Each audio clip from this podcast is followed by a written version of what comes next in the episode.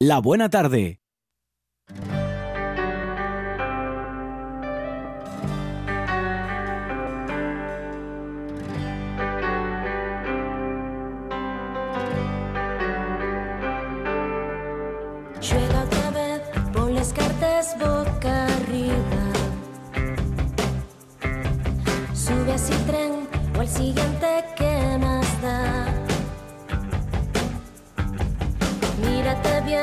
Es el punto de partida. Tienes la piel un tatuaje universal. Bien llegados y bien llegáis a estos alderiques en asturiano de la buena tarde, dende Asturias, sobre Asturias y en asturiano también. Abrimos, güey, la edición con una canción de Silvia Quesada que tiene un culpable, Ignacio. Pues Obligástenos a poner esta canción de arranque de, de la edición. sí, no, oye, que venía pensándolo en coche y me parece buena idea la idea de que pongamos un tema a cada uno de los tertulianos cada día y como aceptaste, pues aquí tenemos a Silvia que está Y es que te ha contratado de productora ahora, ¿no? Explícanos por qué seleccionaste esta canción, que ya es del último disco de Silvia Quesada, ¿no? Sí, sacó la en antes del disco como un aperitivo que nos dio de la su música nueva y la verdad que mm, muchi- a mí por lo menos prestóme muchísimo el tema y ya más animado de lo que suele hacer, que tiende un poco a ser señardosa Silvia. Y, y tuvimos precisamente, Iván y yo en, en San Ander va dos hermanes viéndola tocar allí en, con Alfredo González en un local de Santander y la verdad ya que prestó por la vida a ver que venía gente, vinieron muchos asturianos también, pero gente de allí a escuchar música en asturiano y que con total naturalidad prestó por la vida y después, bueno, pues hubo un momento allí de encuentro con la autora y vendió una montona de discos, que debía complicado vender discos, güey, pues vendió un montón de discos en asturiano en, en Santander. y, Y por eso... Y he complicado vender discos En y he complicado sí. también vender en asturiano, o eso dicen al menos, Sí. ¿eh? Bueno, yo creo que, que, que si todavía se venden discos muchas veces y también por una cuestión militante también y entonces los discos en asturiano igual tienen hasta más ventas que... O, o bueno, también por temas de edad, gente como Vicente Díaz y demás vende más discos en Asturias que, que Justin Bieber o que una cosa de esto. O sea que Habría que son comprobarles cosas que. Son cosas... no, no. Tenemos también tertulianes, Hanna Suárez Morán, buena tarde. Buena tarde. Laura Marcos, buena tarde. Buena tarde. E Iván Llera, ¿Qué tal? Buenas. ¿qué tal? Hoy tenemos dos temas que, bueno, podemos ampliar si, si vosotros queréis eh, conversar, aldericar sobre ellos. Un de ellos acabamos de escucharlo en el bloque de las noticias de la RPA. El desagospio de la casona de Ronzón en Polachena saldóse con 12 teníes. Llevóse a cabo, a la fin, el desagospio de la casona de Ronzón en Polachena, que fuera casa de la familia Bernaldo de Quirós, con la resistencia que el colectivo autodenominado El Palacio ya adelantara que iba a ejercer, lo cual tuvo, como acabamos de ver, bueno, pues consecuencias, o va a traer consecuencias legales. Eh, esto está pasando en Asturias con claros problemas en el asentamiento de la población rural. Se darían iniciativas como la del Palacio a valorar, quizás, si tuvieran permitidas por la ley, eh, sobre, sobre esto, o hay otras maneras, Laura. Bueno, hay que decir que que la digamos que, que la presencia de, de xente en el palacio estamos siendo una cosa legal y permitida por la, o sea, hubo una cesión por parte de la, de la Fundación Ronzón nos inicios y después cuando la, cuando la obra de la baltó la casona y, la, y hubo que la desagospiar por, por, motivos estructurales de seguridad de la casona y de, la- gente que vivía allí, fue ese el momento en el que se en el que se o sea, en el que se otorgó la mm, la cesión legal que tenían, o sea, esa gente ya llevaba ahí hasta 2009, cre- eh, creo recordar, esa gente tuvo allí viviendo mm, amparado pola, pola Llei e pola Fundación Ronzón, colo cual, quero dicirte que eso non lle que llegaran, se metieran e se ficieran fuertes e, e non sei, hai unha eh, hai unha maneira, hai unha parece que hai un desconocimiento deste tema e, e unha presentación de los fechos que non son tampouco del todo, no sé, preséntase de una manera mucho más problemática de lo que fue en un momento y, y, y esto fízose problemático también con el tiempo, nunca, no, no, no lo lleden de, desde un principio, vamos, yo Quiero decir que yo, por ejemplo, tuve allí, conocí a mucha, a mucha gente que vivió allí y siempre fue una gente que, que tuvo esa intención de habitar el territorio y, y hacer y, quizá é verdad que tuvo problemas con non llegou a conectar del todo con, con, con, con la sociedade, digamos, pero bueno, mmm, no, del todo e non con todo que con toda a sociedade, non? Pero bueno, foi unha xente que fizo un labor allí e e penso que se está mal interpretando en en muchos ámbitos, non? Presentando la noticia de esta manera del desagospio. Y es legal, como nos está diciendo Laura, o fue legal hasta 2009, eh, pero ya Iván. Bueno, yo creo que puede haber buenas intenciones, pero evidentemente creo que si, si una propiedad, pues tampoco se puede ocupar de esa manera. Más yo también entiendo que, que, este, en este caso las personas que ocupen eh, edificios también son conscientes ¿no? de las consecuencias que tienen y por lo tanto hay una parte que, que ahí asumen ¿no? cuando hacen ese tipo de actividades. La verdad que con esta con este asunto yo tengo eh, también ciertas contradicciones, ¿no? Lo que pienso. Y acuérdome mucho también del caso de de la nave de la Flex, de la calzada, que va, yo creo que fue en 2008 cuando se ocupó y hubo unas personas allí que entramaron a hacer actividades para el barrio que se llamaba La Reflexión, aprovechando también el nombre de, de, lo que era el edificio. Y en ese momento también, eh, bueno, pues después de, unos meses y tal, eh, desagospiáronlos eh, bueno, pues con la cosa de que era una propiedad privada, evidentemente, y bueno, pues ahora, 12 años después, creo que va de eso, eh, la nave sigue exactamente igual que estaba, va 12 años. Y yo en ese sentido también creo que el hecho de tener una propiedad tampoco te da derecho a tenerla abandonada totalmente, porque está totalmente abandonada, eh, muy cerca de viviendas, de, de, de gente que vive allí en ese barrio. Y en ese sentido generame cierta contradicción, ¿no? De unas personas que quieren aprovechar un espacio para hacer cosas para la sociedad, para el bien de la sociedad, y, y, no sé, que se los expulse de esa manera. Entonces, eh, la verdad, eh, asumo la contradicción que tengo en este sentido. Eh, bueno, también yo bueno tener contradicciones. igual me dais ¿no? alguna pista de por donde tengo que tirar, pero, pero bueno, yo evidentemente si va contra la, la ley, pues, pues no hay nada más que hacer, ¿no? O sea, hay que decir, la ley está ahí, hay que cumplirla pero es verdad que yo creo que sí hay iniciativas que son buenas y que igual hay que canalizarles por, por otros sitios y en ese caso yo creo que el Concello igual lo que tiene que hacer es ¿no? da, ellos salida por, por, por, por parte, intentar eh, eh, ofrecerles un espacio donde puedan hacer actividades o lo que sea, no sé, pero buscar una solución para bueno, pues aprovechar esa voluntad que hay de esa gente de hacer cosas. Tenemos, Hanna, población versus despoblación, propiedad privada versus alternativas. ¿Tú qué opinas?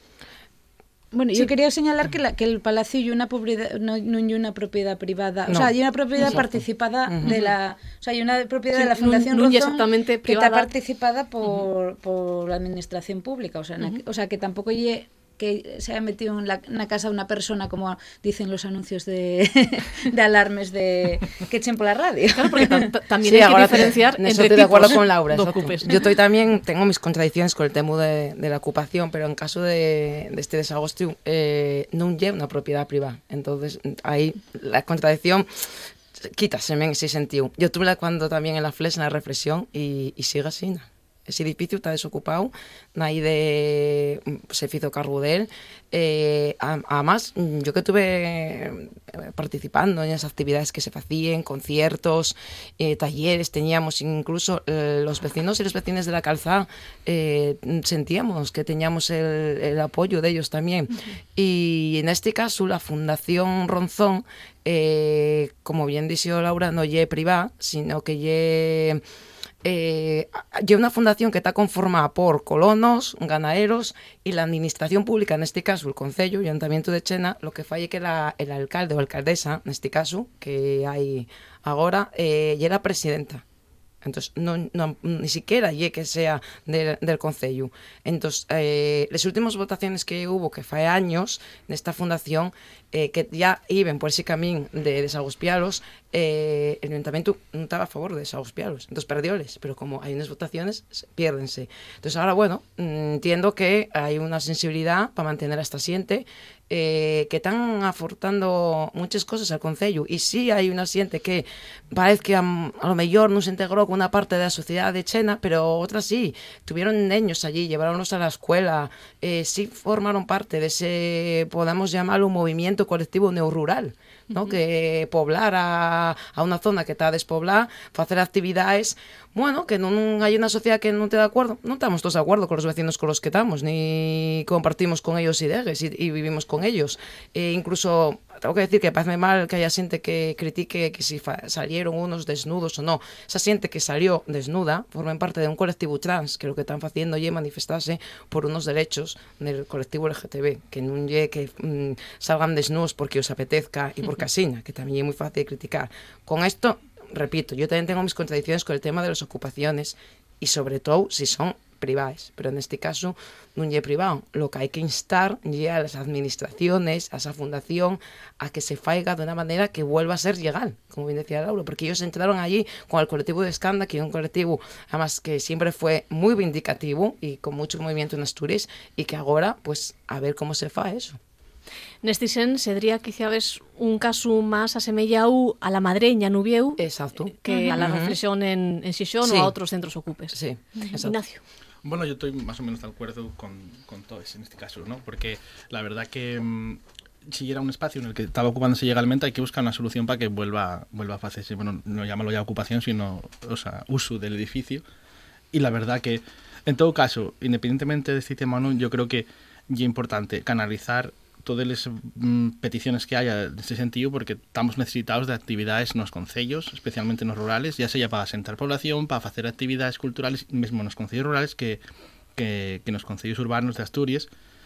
Por ejemplo, en Quisixón tenemos una, un, una- un hotel de asociaciones que hay en mínimo, ahora están iguándolo y tal, y bueno, y un espacio en el Consejo de la Mocedad que, que, que da para muy poco. Y hay edificios del, del que están vacíos, o de la Administración Autonómica también, pienso, por ejemplo, unos antiguos xulgados de Xixón, que podían estar llevar utilizándose 10 años por lo menos, que yo creo que lleven casi pesados, pues en- como con espacios que tienen, oficinas y demás, y salones de actos y otros espacios, podían estar utilizándose para que el movimiento asociativo, juvenil, no juvenil, de todo tipo, tuviera espacios en los que autogestionase y tener actividades y demás, y yo creo que eso hay un, y un potencial que tienen que aprovechar las administraciones, porque al final están haciendo ellos eh, una parte de- del trabajo que tenía que hacer la administración de, de programación cultural y de programación social, que lo fan esos colectivos, y tenemos esa suerte de que hay gente eh, interesada en dedicar parte de la su vida a hacer ese tipo de proyectos, pues oye, adelante con ellos.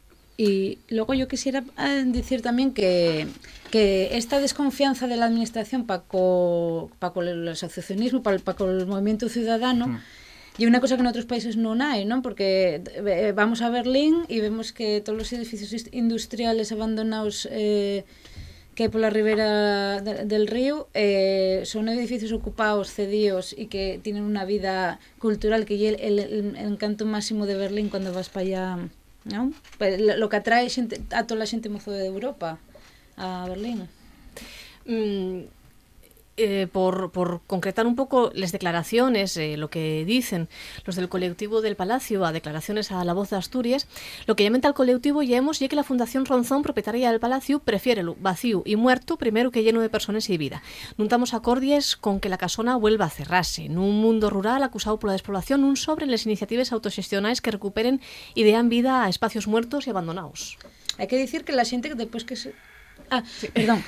Hay que decir que la gente de, que después que se la desagospió por el tema de, la obra del AVE, quedó viviendo allí hasta hasta entonces. O sea, tuvieron varios años que no esperar, bueno, tuvieron esperando por la restauración de, la casona y después estuvieron esperando a que si se volvía a restablecer el acuerdo de cesión que, tu- que tenían en antes. O sea, que esto fue una, una- o sea, esta gente tuvo mucha paciencia y tuvo mucho más arraigo de lo que de lo que vamos, de lo que parece, ¿no? y esa siente también siendo honrando a, un poco la verdad vamos a decir también que esa siente inicial de escándalos que también los que entamaron la, la ocupación también la mayoría que tuvieron mucha paciencia como bien dicen Laura marcharon los, los, los, primeros por decirlo así marcharon entonces mm, volviendo a decir que estoy de acuerdo con el uso de ese espacio menos cuando no estaba eh, siendo usado y que no queda abandonado por desgracia, isto é así, ¿no? eh, igual que acaba de comentar ella del tema de Berlín, de asociaciones, outros países, eu tuve fai pouco en Estocolmo, tamén así,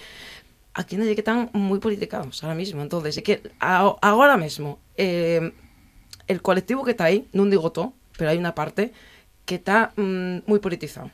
Y entonces también eso mm, no, no, hacen honor a la verdad con todo lo que dicen. Non sei se me, se me entiende. Entonces, claro, eh, criticar hay que decirles verdades por todos los lados. Entonces, claro, muchas veces aquí el problema es que, y, y todos estamos en el fondo algo politicados, pero cuando estás en un movimiento asociativo, si metes la política por el medio, para mí desvirtúase mucho, sinceramente. Estamos, Iván, nun caso, como decíamos en antes, en lleno matices. Y claro, y es difícil ponerse en un yao o en otro, claramente. Sí, la verdad. Pero bueno, y es verdad que, un poco siguiendo lo que dicen los compañeros eh, y lo que dicho Nacio también en antes, eh, y es verdad que yo creo que en Asturias no estamos en un momento como para ¿no? desear pasar no. ninguna oportunidad de gente que quiera hacer nada, porque yo creo que la situación de, de Asturias y la que llegue eh, más encima en escuenques y en zonas rurales y por lo tanto yo creo que eso hay que intentar dar una solución y canalizar de alguna manera a esa gente que, que tiene iniciativa, que quiere seguir ahí y que tiene ganas de hacer cosas y de aportar cosas a la sociedad que al final eh, yo creo que es una cosa importante y que tenemos que valorar todos. Ignacio, sí, yo creo que vamos, eh, en ese sentido no tengo mucho más que aportar a la, a, a las de que lo que sí que es cierto, ya que mm, hay que intentar también que, que este tipo de, de acciones non, non esas imágenes tan desagradables que, que ¿no? Intentar facerles cosas lo, lo, de la manera más pacífica posible y buscar soluciones. Igual, pues, había que, que tener buscado una alternativa en antes de, de si desagospio de, de otro espacio, de otro lugar y, bueno, en ese sentido las administraciones tendrán que ser también las que, las que una respuesta a eso. Bueno, estábamos diciéndolo y por volver a insistir, pero ya que es verdad que tenemos concellos muy despoblados y gente que quiere vivir en un concello, pues habrá que buscar todas las soluciones posibles. ¿no? Estamos viendo por ahí pueblos de, de estado que, que regalen casa, que ponen que te regalen un chigre para que lo gestiones, lo que sea, con tal de que vayas a vivir así pueblo, pues aquí tendremos que buscar también soluciones imaginativas. También tú que el siguiente tema va a tener al menos nesta mesa, eh, porque si hai quien tamén está buscando esos matices, menos matices, menos polémicas. Por fin tenemos una certificación de asturiano, o vamos a tener, de nivel B2, que va a celebrarse en mayo. Y hemos en asturias.com ya hay fechas para la primera prueba de certificación de asturiano adaptada al marco común europeo de referencia para lingües, que en este año va a, se, va a convocarse eh, en un de los cinco niveles afitados. De momento, el intermedio B2. Laura Yefirióloga, y yo creo que va a poder explicarnos en qué consiste exactamente este nivel intermedio B2 y por qué solamente de momento vamos a tener este nivel. Bueno, el nivel B2 es el de usuario, usuario autónomo, ¿no? Quiere decir que estoy una persona que puede enfrentarse a las situaciones comunicativas eh, pues con una soltura relativa. Que puede sobrevivir. Eh, de, de, sí, de, no, y en un, en un, digamos que en, un conte, en, en contextos variados, eh, eh, relacionado con temáticas variadas, de, de, tanto de temas cotidianos como de temas así de interés general, de temas sociales y culturales. O sea, hay una... Ye, pues bueno, la, la gente ya lo conoce más por, lo, por, lo, por el tema del inglés, ¿no? Sería pues un, un nivel más o menos Dependiendo del caso, tampouco lle que te del todo afitado, pero bueno, eh, equivalente a segundo de bachiller o mm, eso, pues eh, en acabando la escuela de idiomas La, cosa lle que, claro, para unha lengua que non lle estranxera, para unha lengua que lle propia del lugar, pues Pues claro, y otro mm, tiene otro tipo de, mm, de complejidades ese tipo de prueba, ¿no? Porque mm, non lle lo mismo, por exemplo, el, por exemplo, yo eh, la prueba de lengua de, mm, de la prueba de adultos de, para sacar el graduado en eso, por exemplo, sería una cosa bastante asemellada, aunque, por exemplo, non tiene parte oral, ni de escucha, nin de, nin de fala, Y, y tampoco lle que lo apruebe todo el mundo. Quiero decir, te, fai falta una, una, o sea, tiene unos, unos baremos de corrección, o sea, de, de corrección ortográfica, de, eh, variedad de vocabulario, de mm, eh, bueno, conocencia de, del idioma.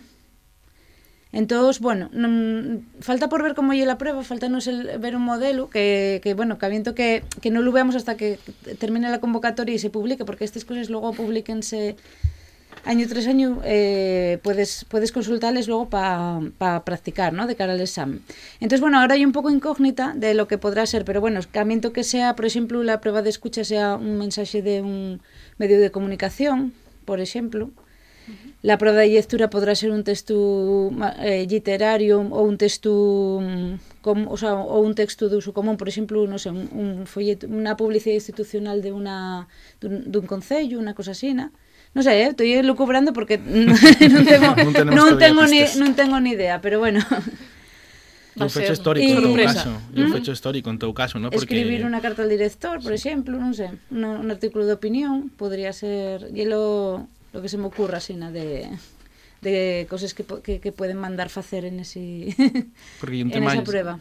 largamente reivindicado la asistencia a estas pruebas porque y la única manera que tenemos bueno hay algunas ordenanzas de concellos donde se dice que se podrá valorar el, el conocimiento del asturiano de cara a determinados puestos de administración y, y, si se quiere avanzar en ese sentido también dentro del marco de oficialidad pues si es necesario este este ámbito de, de tener una enseñanza arreglada que, que, permita establecer niveles para cada ámbito. Entonces bueno después de años haciendo este labor porque lleven años en la Consellería primero de Educación y Cultura y ahora de Cultura preparando estas pruebas los decretos costó mucho que salieran adelante. Eh, realmente el decreto decía que la primera prueba tenía que hacerse el año pasado 2019, pero bueno, finalmente con el cambio de gobierno y demás ya anunciaron que no era posible y ver que ya por fin mm, esto es una realidad, la verdad que yo celebro con, bueno, con, con mucha satisfacción, ¿no? Porque ya ya recuerdo alrededor de 2014 hice un pequeño trabajo cuando estaba haciendo el máster de profesorado estudiando cómo se daría la posibilidad de adaptar esos niveles que tenemos ahora en otros exámenes que fae la academia y demás. Y, y también un poco por reivindicar que se pusiera en marcha aquello y ver que güey pues por fin ya tenemos este sistema que ya tenían bueno por supuesto todos los lenguas oficiales del estado pero también el aragonés ya se incorporó eh, creo que el año pasado a estas pruebas y bueno, que faltaba el asturiano dentro del Estado, de los siete lenguas del Estado, la que faltaba y era la nuestra. Entonces, bueno, por fin, a ver cuánta gente se apunta, esperemos que tenga mucho éxito y que funcione muy bien. Hay un tope de 500 plazas. Uh -huh. No sabemos si se van a llenar. Iván, ¿tú qué crees? Bueno, yo creo que si se llenen, pues sería una buena noticia, ¿no? Sería que eh, la demostración de que, de que hay demanda. Eh, como decía Nacio, eh, yo lo mismo, la verdad, creo que ya un paso que era muy necesario, que ya muy importante para el asturiano y que creo que va a servir también para para eso que tenemos tan pendiente, que ya la dignificación del idioma, ¿no? Que en muchos casos pues eh, vemos en, en muchos eh, muchas circunstancias ¿no? de la nuestra vida que vemos como ye, que falta esa dignificación ¿no?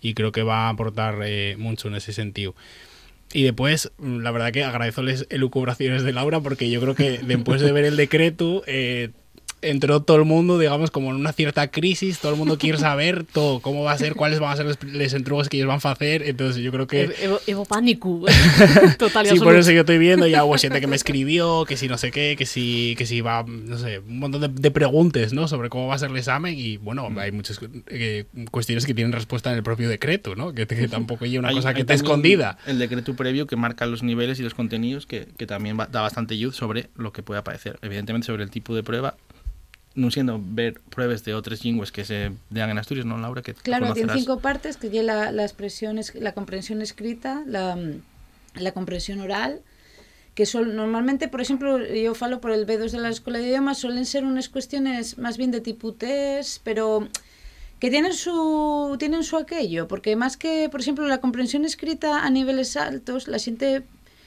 eh, hai veces que, que lle máis engañoso lo que parece porque ya non lle solo conocer todos os palabras dun texto ou dunha frase, sino la intención del falante si un texto, o sea, eh, cosas que non se dicen, ¿no? que hai que deducir, que hai que ler entre líneas, entonces hai que ser bastante cucio para para pa, bueno, pa sacar buena, buena nota, ¿no? Hay preguntas también más, más, más sencillas y otras más complicadas. Después está la... Y luego está una prueba que se llama la mediación, que hay una especie de, de traducción, ¿no? De, de saber... O sea, porque por, gente que puede chocar eso. Hay comprensión escrita, producción escrita, comprensión oral, producción mm. oral, y luego mediación, que ya trasladar una información que te dan en una lengua a otra. O sea, por ejemplo, hacer un resumen de un texto que ya esté en una lengua facer un resume en, en na outra lingua ou explícalo oralmente, darte un texto escrito e tienes que explicarlo oralmente na outra lingua. Eso é lo que Ajá. lo que esa prueba de mediación que é nuevo de como de hai dos años ou así en, nes escuelas de idiomas. Hay que decir que del, del 6 al 14 pueden apuntarse. nos, nos, hay cuatro centros para hacerlo. El Instituto Áramo, el, en Ubieu, el Calderón de la Barca en Xixón, el Carreño Miranda en Avilés y el Bernaldo de Quirós en Mieres. Y que del 6 al 14, o sea que arranca mañana, si no me equivoco. Mañana. Mañana y Y hasta el final de la semana sí. días. O sea que hay que andar ya con, con presa para apuntarse. Y después que habrá un sorteo entre, si se apunten más de 500 personas, puede quedar gente fuera. Esperemos que no. Y si no, también que, que amplíen, ¿no? Porque yo creo que paga la pena que primer vegada na estrella que se fai que, que pueda hacer todo el mundo que quiera. Hanna, sería bono que quedara xente fuera, sí. significa, sinceramente. En todo caso, el fecho de que esta preba te adaptada al marco común europeo aporta aí un calter oficial que non sei se si creíais que é necesario para pa esa eh, para esa cooficialidade deseada por, por tantos. Agora ¿no? mesmo lle un avance para a de uso que tenemos agora neste caso, neste momento e precisamente iso, unha dignificación de la lingua de equipara con, con, con outras linguas oficiales ya de aquí, de Estado español e tamén extranjeres entonces, é necesario. Yo aplaudolo, parece unha idea vamos, fantástica pero mm, como, como soy de los que siempre veo el lado negativo, todo, no, no, lado negativo no veo, pero puedo decir que parece per bien para los que ya están formados, ya tan- son conscientes con el tema de la lengua, pero sigo pensando en los que vienen detrás, los niños. Entonces, mm, ese otro puso que veo totalmente necesario y eh, de en los niños pequeños de 3 a 6 años de infantil y es necesario que pongamos y un puso que están pidiendo los profesorados la filosofía seguro que Laura está de acuerdo bueno en esta mesa todos estaremos de acuerdo los niños necesiten ya eh, ponerse a, a así a estudiar a asturiano y a comprenderlo y a conocerlo. Yo ya que tengo un guaje pequeño ten esa edad infantil el mío va para Llaviana mm, va para Chena tiene ahí eh, sabe cigalla de asturiano y, y, y es que siento aquí falar en sesión de jardín y cosas así y mátame. En cuanto llega para Llaviana, ya está, ya se muta y fala como el huelu. Cuando llega para Chena también, pero y, y, y corrísenlo, y yo lo que me fastidia. No, no me lo corrises al guaje, lo tengo dicho la maestra. Sí, hizo Orella, está bien dicho Orella. Y vengo de Chena, sí, que bien de Chena. Y, Y- que, que cuando viene de Chena, bien de Chena, bien de ver a los abuelitos en Chena, no hay ningún problema. Y non dirá tiempos compuestos. Alguna Ay, vez sí, ay, alguna ay, vez sí. Por, por, por eso te digo que yo parece mm, que esto ya es necesario y un avance en allí de uso y todos estamos de acuerdo. Pero, pero los que ya estamos eh, en tema de asturiano, ya estamos mentalizados y ya lo apoyamos y damos ese puso. Pero hay que las generaciones que vienen detrás son los que tenemos que meterlos en el camino. A mí una cosa que me choca un poco y es que la, la administración ahora está poniéndonos la manera de mm, está poniéndonos la manera de certificar el conocimiento, pero non está poniendo la forma de algamar ese conocimiento. O sea, eh, de, de fecho tamén outra cosa extraña é que eh, el ente examinador y la consellería non la escuela de idioma, la escuela oficial de idiomas. Entonces pienso que ahí falta, aquí hay un furaco, ¿no? Falta el curso para llegar a ese nivel. La O sea, formación, falta ¿no? la formación Ujú. para los adultos, porque bueno, los guajes tienen en la escuela, eh, los de secundaria tienen el asturiano entre ahora cada vez más opciones que se fa- dificulta más la formación en lengua asturiana y los adultos tienen muy pocos muy pocas opciones. Tienen las opciones los cursos de instituciones como iniciativa que son al fin y al cabo privados. Tienen les- los cursos de la Academia de la Lengua que tampoco todo el mundo puede hacer por el verano.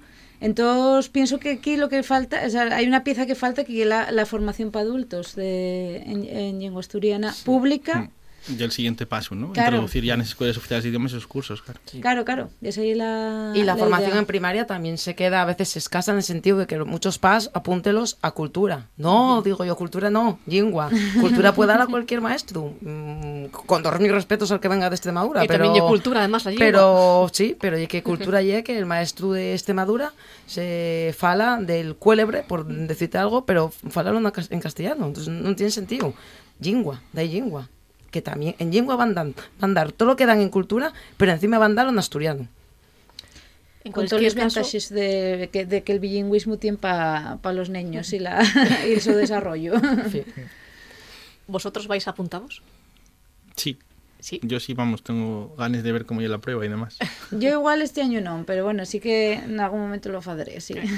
Yo tengo que mirar bien fechas porque... mm, Hay que estudiar. Sí, no, ya no por estudiar, también que me cuadre el poder, porque muchas veces el tiempo yo creo que nos fae más falta en la vida, pero voy a intentarlo, sí. sí. Celebrase, recordemos, en mayo del 21 al 29. Sí, yo también, sí, sí. Ya lo tengo ya apuntado en el calendario y todo. O sea, ya tengo, tengo muchas ganas, mucha curiosidad, la verdad, por verlo. Sí, sí, por estar allí. Pues non vos do, voy dar días libres na, en el Alderique para estudiar, ¿eh?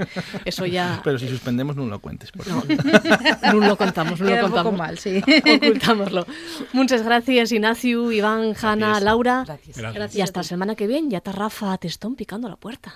Estás escuchando. Estás escuchando RPA, la radio autonómica.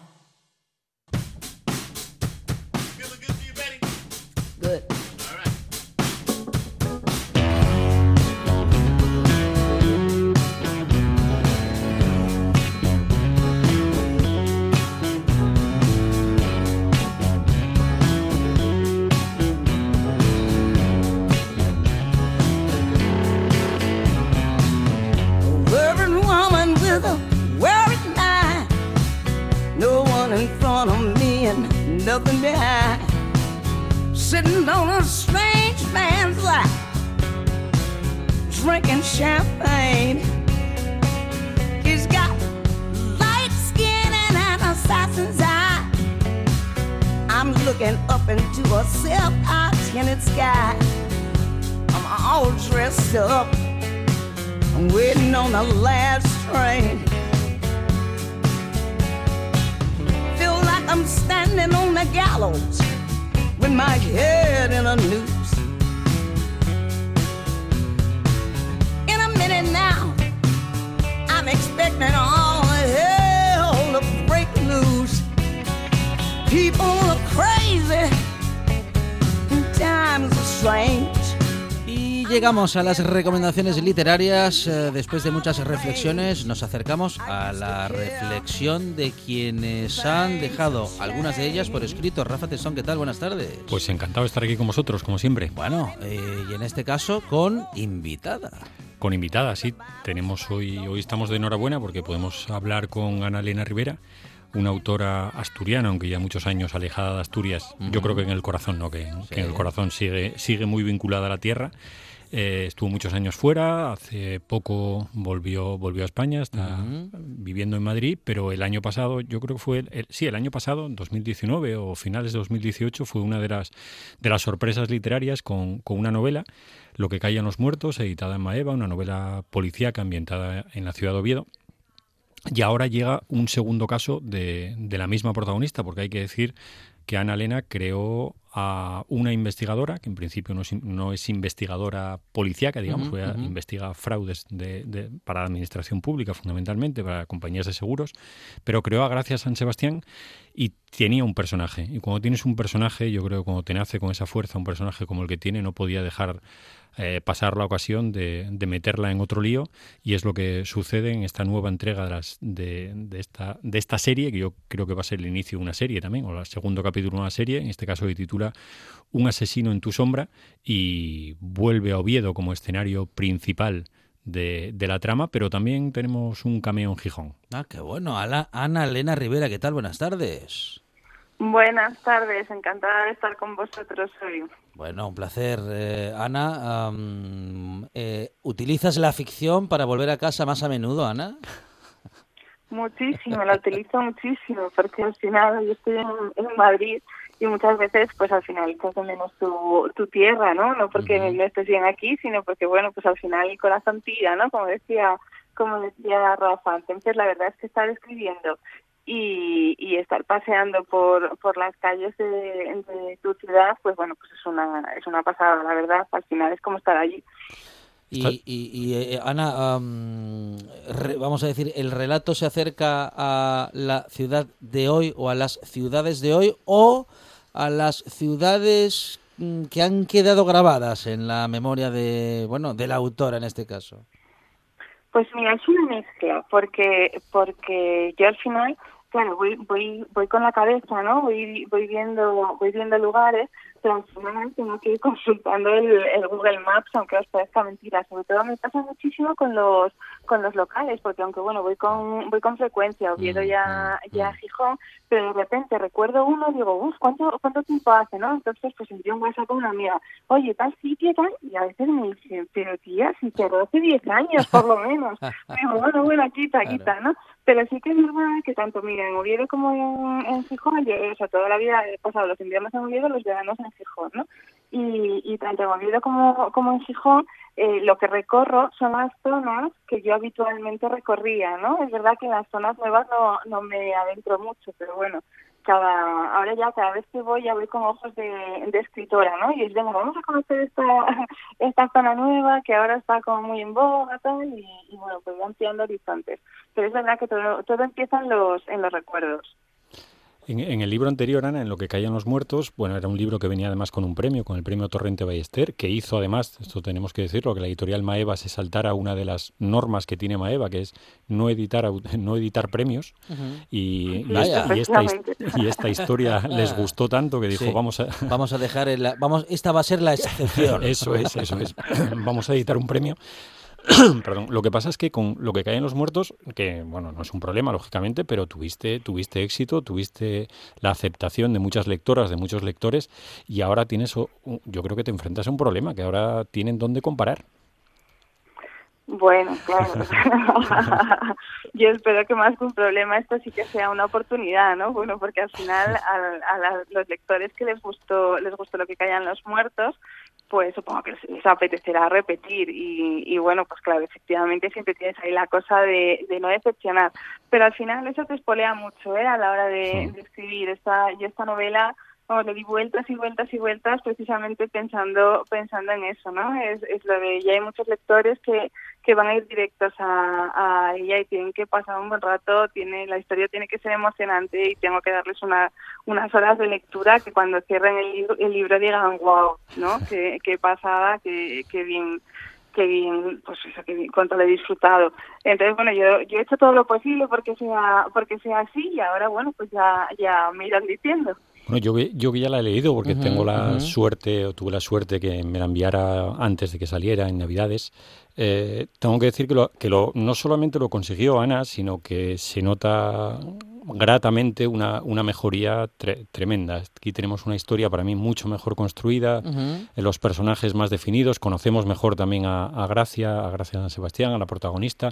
Yo creo que los, esos personajes secundarios que nos gustaron mucho en la primera, como puede ser su, su madre, su hermana, eh, su, su, su, amiga, ¿no? Sara, que, que está por ahí pululando todo ese ambiente que siempre tienes en una novela, que es el ambiente recurrente, una novela de serie, quiero decir, que tienes una protagonista y ese ambiente recurrente de personajes, uh -huh, ya uh -huh. los vas conociendo mejor, ya los vas haciendo tuyos, y después el caso, el caso que en este caso tiene que, tiene que investigar, que estamos hablando de, de un asesinato, aparece una mujer desaparece y poco después va a aparecer muerta. Yo creo que eh, el recurso de novela policíaca de ir dejando de ir dejando cabos sueltos, de ir manteniendo la intriga del, lector, de ir manejando lo que yo creo que es más difícil, que es el ritmo. En la, el ritmo de una novela policíaca es fundamental y lo tienes muy conseguido, muy trabajado. O sea que por mi parte, darte la enhorabuena y, y nada más, y que sigas así.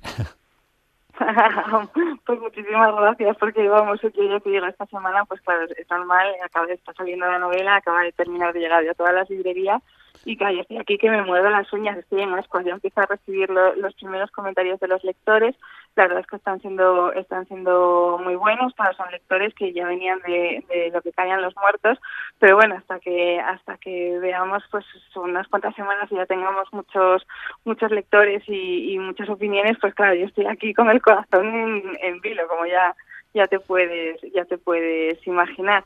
Y respecto a la que decía sí la verdad es que es una novela es una novela policíaca es es muy clásica. Utilizo la técnica esta del del judunit que dicen los ingleses, que a mí me suena fatal, sí, sí. es palabra, que, es, que viene aquello de Jujas Danit, ¿no? ¿Quién lo, quién lo hizo? Entonces sí que sí que hay pistas para para para saber, ¿no? Quién, que, pues, quién es el asesino, para descubrirlo. De hecho me pasó que nada más llegar a las, a las librerías, una lectora me escribió por redes, por redes sociales, bueno, es lo típico, me escribe, me escribe mucho, ya lo tengo, lo he conseguido, tal. Y en menos de 20, vamos, en menos de 24 horas, yo creo que habían pasado 12, me escribe y me dice, creo que sé quién es el asesino, ¿no?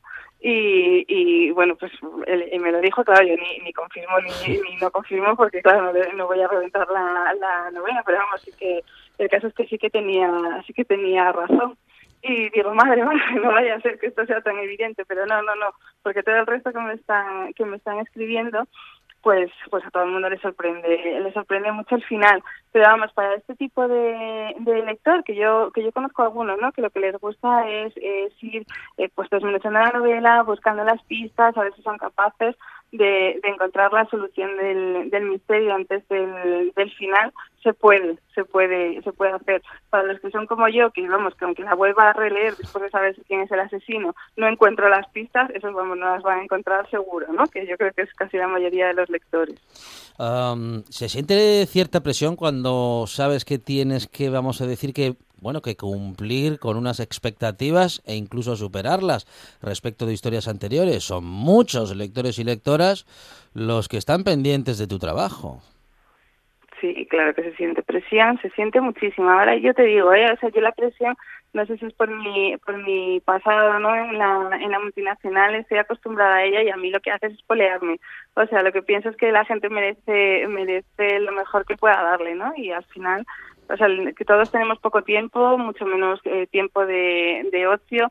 Y, y cuando le entregas algo a un, a un lector tiene que salir lo mejor de ti, tiene que, tiene que, tienes que haberlo dado todo, ¿no? Saber y decir, bueno, pues esto, o sea, esto que he hecho yo creo que tiene calidad, que es bueno, que además entretiene, que, que puede gustar y que es para que pasen, para que pasen un, un buen rato. Bueno, un buen rato siendo una novela policíaca, lo que es un buen rato de, de esa tensión, de, de momentos así, así malos, pero bueno, que es lo que busca, ¿no? El lector de, de policía, que, es con- que yo soy la primera, ¿no? Que soy una, una adicta total a la novela negra y, y sí sí que se siente sí que se siente presión pero vamos para mí la, la presión al final es más que presión es es la motivación no la, necesidad incluso la responsabilidad de decir vamos a, darlo todo porque esto tiene que ser una buena historia y tiene que gustar y, sobre todo pues eso es el respeto por el por el lector ¿Y, y estás condicionada en algún momento, Ana? Quiero decir, ya tienes una, una historia, ya la tenías antes, que, que había tenido, como estamos hablando, éxito, ya la protagonista parece que está definida en la cabeza de muchos lectores y lectoras. ¿Te condiciona un poco a la hora de escribir la segunda? Pues la verdad es que son tan diferentes, la primera y la, y la segunda sí que es verdad que, que siguen los mismos personajes estables, siguen, ¿no? También te digo que se pueden leer, no, no Sí. tienes por qué leerte la primera, puedes leer la segunda, no hay ningún problema, porque lo que son las pistas de lo que es la, Sí. o sea, el caso es totalmente diferente y lo que son la- las, las pequeñas, los pequeños datos que se necesitan para seguir la, la vida personal de la protagonista, pues se dan, ¿no? En unos mínimos, pero se dan y se puede seguir perfectamente. Entonces la historia es que no se parece, no se parece en nada, ¿no? La, la primera novela es una, una novela pues costumbrista que va al final de, pues, de, de una gente que, que, que no hay malos, ¿no? Yo siempre decía con la Sí. primera, aquí no hay malos ni buenos, son las circunstancias de la vida y venía, pues reflejaba mucho la evolución de, de una sociedad, ¿no? De, de, de aquella gente que había nacido en la, en la posguerra y cómo habían cambiado las cosas hasta hasta hoy y, y, bueno pues las consecuencias que tenían muchos actos que en los años 50 60 tenían sentido y ahora pues la sociedad había cambiado tanto que no los aceptaba no realmente. Y esto nada no tiene nada que ver. Esto es o sea enciendes un, un telediario y una vez que pasan las noticias estas de política nacional internacional el Brexit y demás pues todos esos sucesos que, que te encuentras es lo que te vas a encontrar aquí Aquí al final pues se habla de, de trata de menores, ¿no? Con fines de para prostituirlas, se habla de los fraudes alrededor de las obras sociales, ¿no? Pues de todas estas de todas estas, bueno, que son las mínimas, ¿no? Pero de pues estas noticias que saltan de ONGs o fundaciones dedicadas a pues yo qué sé, ayudar a niños con cáncer, es la última que recuerdo que saltó por Cataluña y que los directivos se estaban llevando el dinero en vez de para, la, bueno, para, para el objetivo de la fundación se estaban llevando el dinero a paraísos fiscales se habla de bueno pues de la respetabilidad de la corrupción financiera no del de, bueno pues sobre todo alrededor de la política y de y de pues las grandes entidades multinacionales los grandes bancos se habla de la situación de los enfermos crónicos se habla de muchas cosas pero muy actuales, nada que ver. Y, y bueno, hay personajes más fuertes y desde luego en esta novela hay malos. Sí, sí, sí. Eh, eso hay malos buenos y regulares. Sí. no- Hay malos muy malos, además. Sí. Yo lo que simplemente decirte que, que, bueno, que encantado de que, de que vayas a venir a Asturias, de que presentes la novela y lo que te diremos muchos y muchas seguro, que te pongas a escribir más historias.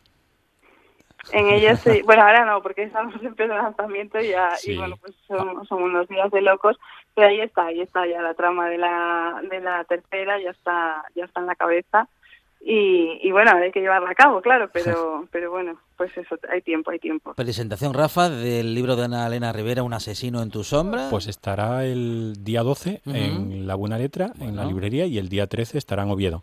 Está en La Granja, ¿verdad? Sí, de la mano de la librería Cervantes Sí. en, en la granja. Así que nada. Ana Elena Rivera, te esperamos en Asturias. eh, bueno, serás bienvenida como siempre y vamos a disfrutar de tu presencia y de todos los libros que nos vas a dedicar. Gracias, un abrazo y enhorabuena. Pues muchas gracias y nada, deseando estar allí con vosotros. Un abrazo, Ana. Un abrazo. Rafa Testón de la librería La Buena Letra de Gijón. Rafa, muchas gracias. A vosotros. En toda Asturias. En toda Asturias. RPA. Esta es tu radio.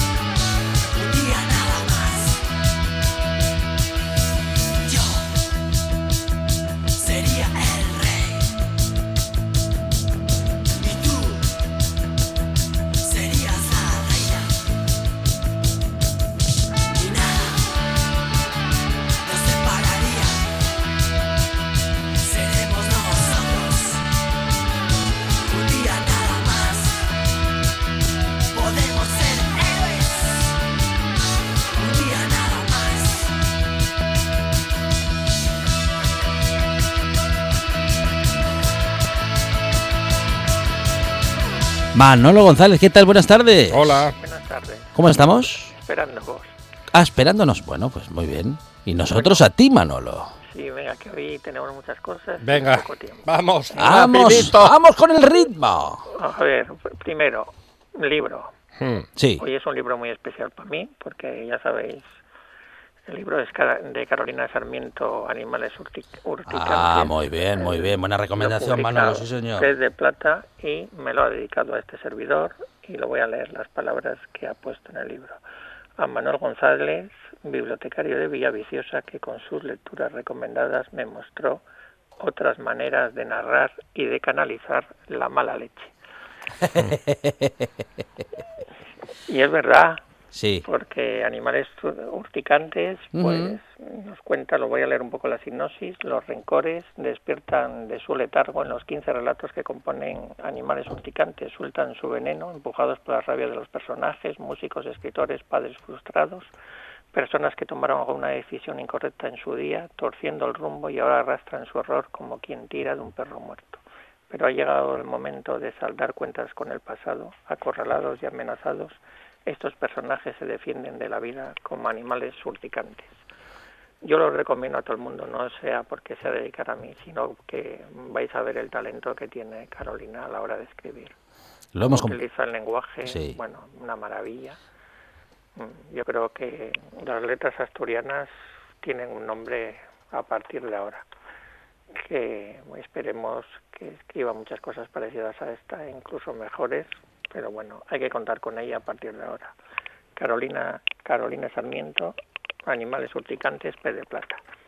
Y bueno, vamos a nuestros cómics. Muy bien. Hoy vamos a dedicarlos al manga, que ya sabemos que es una forma de cómic quizá de lo que más se venda y con razón porque tiene muchísimos seguidores. Sé que dentro de poco haréis ahí en, en Mercaplana o como se llama la, una cosa de mangas que hacían en, en Oviedo y que lo han trasladado a Gijón. Ya veréis el éxito que va a tener. Bueno, pues nuestra primera obra es de Kei Fuji y Kokoro Irai, se llama Bajo un nuevo cielo, lo publica Ponemon. En esta descubre cuatro historias absolutamente fascinantes donde las personas intentan llevar una vida feliz a pesar de los golpes del destino. Esta obra se publicó inicialmente en Internet y alcanzó un gran éxito de público, pero Bajo un nuevo cielo recibió un segundo espaldarazo en 2017, esta vez de la crítica, cuando fue propuesto como obra recomendada en el prestigioso Festival de Arte de Japón. Con gran delicadeza y sobre todo con mucha ternura, esta colección de relatos cortos nos presenta a unos seres humanos que descubren o redescubren el significado de la familia, de la amistad y en última instancia del amor. Y yo como sé que en Gijón hay muchas mascotas y sobre todo muchos perros, Sí. desde aquí todos los que tengan un perro que, que compren o que se acerquen a leer Kotaben, mm, el último libro de Takashi Murakami. Lo publica Ponemon, tiene 253 páginas y Takashi Murakami ya había escrito un libro maravilloso y sensacional, que es El perro enamorado de las estrellas, que es un manga emocionante que ha causado mm, verdadera sensación en Japón y también en España. Ahora su autor vuelve a la carga con las andanzas de su propio perro Kota, un Shiba Inu de pelo negro. Una comedia tierna llena de anécdotas simpáticas que se desarrolla en un entorno casi rural en el que vive la familia del autor. Una historia que hará las delicias no solo de los amantes de los perros y de otros animales, sino de todo tipo de lectores, haciéndonos sonreír y en ocasiones morirnos de risa. Ya veis qué bien os lo pasáis mm, leyendo Kotaben de, Mura- de Takashi Murakami. Bueno, Siempre grandes recomendaciones, Manolo. ¿eh? Hacemos el resumen, me, quiero me quiero detener un momentín nada más en el libro de Carolina, que ah, es que, claro, en esta buena tarde nos gustan mucho los cuentos, los relatos, Sí. y me parece que Carolina se adentra en este mm, género con, con maestría. ¿eh? Sí, mm, sobre todo lo bien que están escritos. Eso es lo que yo más voy a destacar. Unos te, te gustan más, otros te gustan menos, pero cómo utiliza el lenguaje, qué maravilla.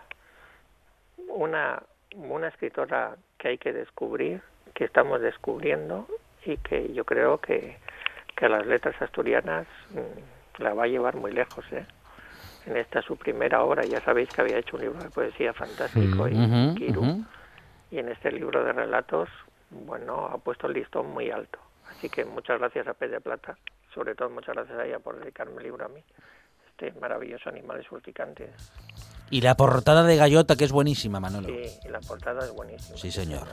Bueno, resumen, resumen, que tenemos un minuto Bueno, para las libro, noticias. Ya sabéis, Carolina Sarmiento. Sí. Lo voy a presentar yo aquí en Villa Viciosa el día 21, en el Café de Vicente a las 8.